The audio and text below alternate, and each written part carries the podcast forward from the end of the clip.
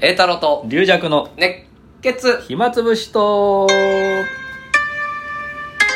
いえー、い神や田ー某所からお送りしておりますよろしくそおうで願いしすますね、えー前回はその熱栄血太郎栄太郎落語塾について、えー皆さんでどういう企画がいいか考えていこうと私もねもともとその素人の時は上板落語塾という上板ってのは何ですか上板橋ですね上板橋の上板、はい落語塾ですかそれ落語塾ですねそれだそれはじゃあ炎上師匠のパクったってことですか違いますよ三遊亭万宗師匠とはい画太郎師匠柳家画太郎師匠が、はまあ、講師でで万万宗宗師師匠匠とガがト中ル師心匠が考えたんですか塾って言葉はまあ、万総賞かその時の立ち上げメンバーの人じゃないですかねそじゃあのそうすると炎上師匠がパクったってことですか炎上賞 炎上賞から落語塾っていうそのあの落語会がどんだけ前からやってるのか分かんないですけど、いやそんなやってない23年あほんの23年しかやってうないの、んまあ、炎上賞は炎上賞のお弟子さんで、うん万総賞は演奏賞のお弟子さんでだからほら大元例えば炎上なんですよ、うん一問ねまあそれ関係ないですえけどえっと炎上師匠の方が上炎上賞の方が上上でですすねねもちろんねじゃあ僕は落語塾をもらおうとして炎上師匠から受け継いだってこっていとでういいんかです落語塾って誰だって使っ てますよめちゃくちゃめちゃくちゃ落語教室に落語塾って多いと思いますよ熱血はある熱血はない熱血熱は血聞いたこ栄太郎塾はじゃあでも落語入れた方がいいよねとまあねパッと見で何やってるか分かんないからね落語はひらがなだったんですよ炎上師匠のは じゃあカタカナに説明して その上板はどうで した上板落語塾は落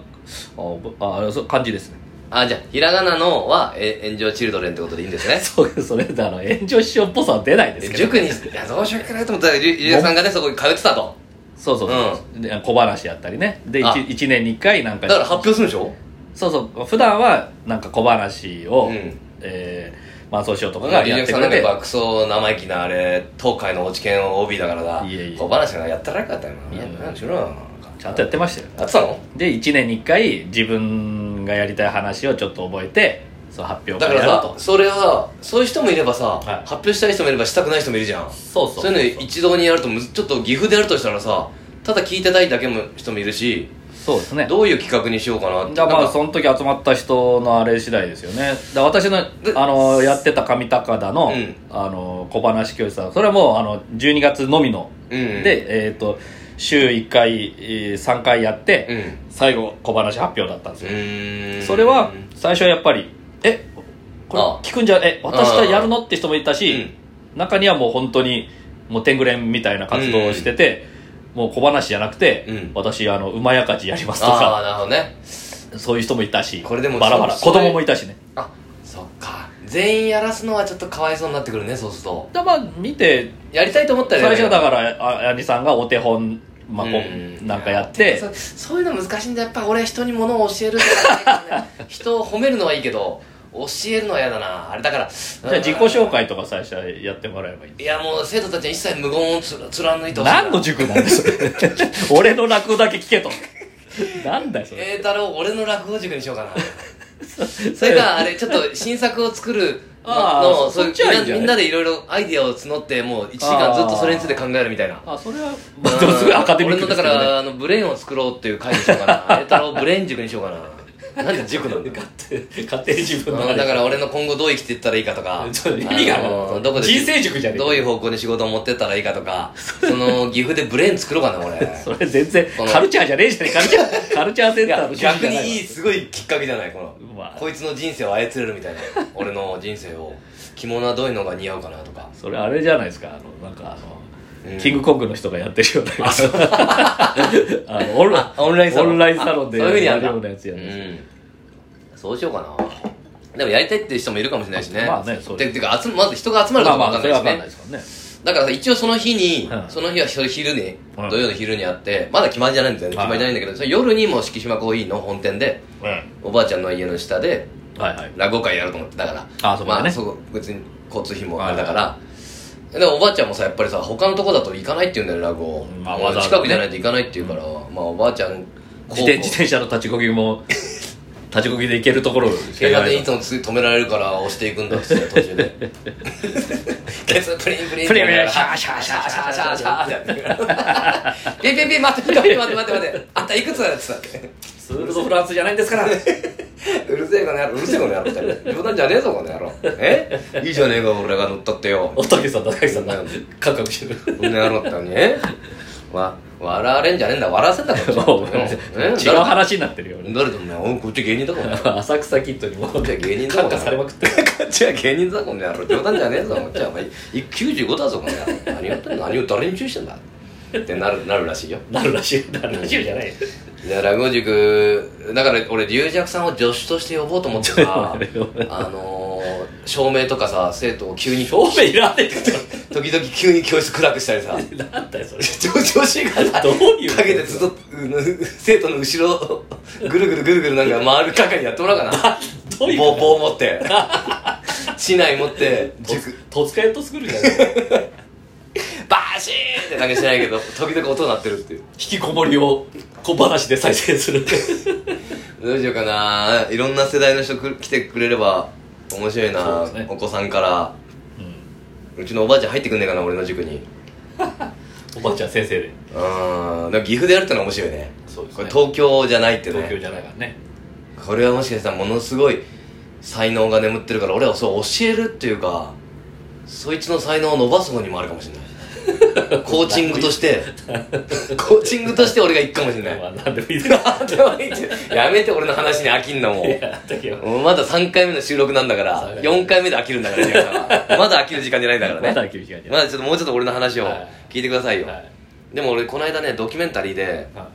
あ財津和夫さんはチューリッい。プチューリップの、はい。うん木綿のハンカチーフとか名曲揃いのはい。ああの澤田なんとかの「会いたい」っていう曲も作ったしああ、あれもそうなんでうんでもともとねその人はねコロナの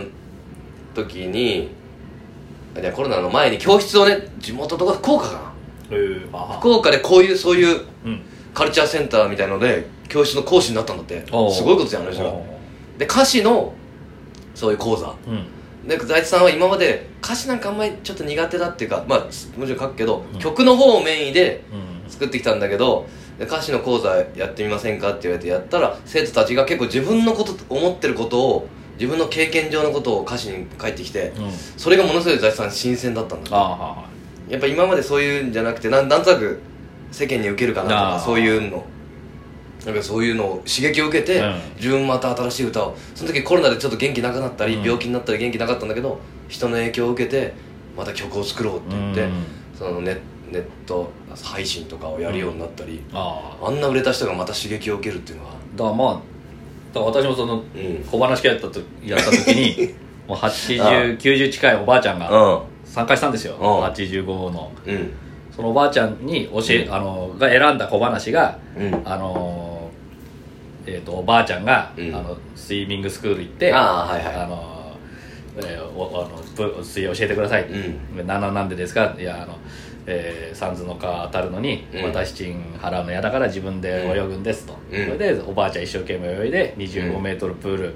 えーちょうど渡りきろうぐらい、ねうん上達した時に嫁が走ってきて、うちのおばあちゃんにターンだけ教えないでくださいみたいあなーあるじゃないですか、あのうんもうよく完全にフルでやったの 今今完全にいや知らない人もいるから俺雷蔵師匠が見えてきた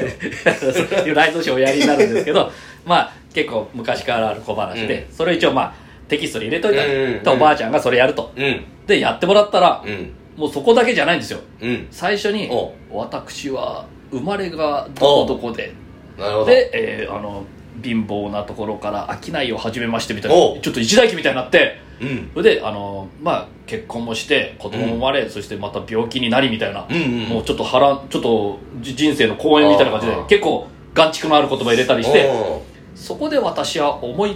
ついたのです三途の川を渡ろうねそこでから入ってったんですよだから自分のもう物語みたいのをして入ってすごいなそしたら嫁が、えーターンだけ教えないでくださいもう人情話みたいな終わり方になってみんなであー「これおお!」やっぱそうしようてかあの小話を覚えただ覚えてもらうんじゃなくてやっぱ作ってもらった方がいいわ作るねまあそしたら俺もちょっと難易度高くなり刺激を受けるまかすらそれは刺激受けますねで俺も負けじと作るだからもう教室やってる時はずっと無言カリカリカリカリみんなカリそれそれこそ炎上師匠の落語塾っぽい炎上師匠の落語塾は違い終わった後にみんなで批判するんあだそっちが違うみんなで文句言う文句言喧う嘩だ喧嘩だ前代未聞の回だあんなのあんたに分かってたまるかうるせえこっちは芸人だってねてめえらなんだっつってまたまた喧嘩なまただよ冗談じゃねえよあんたなんてめえらに何が分かんだみたいになって言い合いになったのよそういうのやろうかな俺の落語を全員で批判してもらおうかあなー塾生に塾塾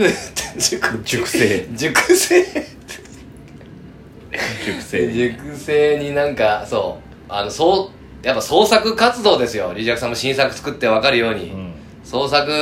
の面白さっていうのをねリージャクさんにも伝え、そうやっとようやく伝わったんじゃないかなと、うんそのおじいさんからも影響を受けてそのリージャクさんもその小話を変えてやってるんでしょ今そのおじいさんのパターンでおばおばあさんねあおばあさんだろ私がやったって意味がないじゃ ないですか人生そんな深めないわそっから膨らますこともあるんじゃないですか一個のポイント小話からうもともとは小話から落語が生まれたんですからねリージャクさんそうですね分かって ます分分かってますけどかってますさすが清水書を読んできた からそうそうそうそう落語塾で習ったでしょあんた名古塾で栄太郎師匠の落語塾で何習ってんですかってうんなんか無言でずっとねなんかねカリカリカリカリ書いてるんですよ栄太郎さんがそれをただじっと見てるだけなんですよ何が出てくるんですかわかんない今日は何もなかったです 今今日生まれなかったで日は生まれなかったです次回に期待次回こうご期待すいつになったらできるんだっていや今日はなんかいきなりなんかアメフトの格好で来てトレーニングするんだとか言ってるんですけど今日は女装してタップタップタップやタップやり始めたんですけど 今日はねなんか急にタップ塾になったんですけどタップシューズ買っとくようにガラッと 変わった変わったそんな子じゃないタップ塾になってるんですけど私辞めたいんですかこれなどうやって辞められ るんですかいやいや面白いないやいや面白いんだよ多分真剣にやんないといけないなでもあでもちょっと楽しくやっちゃう企画をね楽しく普通にあのオンラインも取り入れてるらしいんだけどああそうそうカメラをそのパソコンを目の前に置いてやんないといけないんだってああ大変そうするとちょっとあれだからあじゃあそろそろあそうですかじゃあまたまたはいじゃあまた明日、はいありがとうございありがとうございまます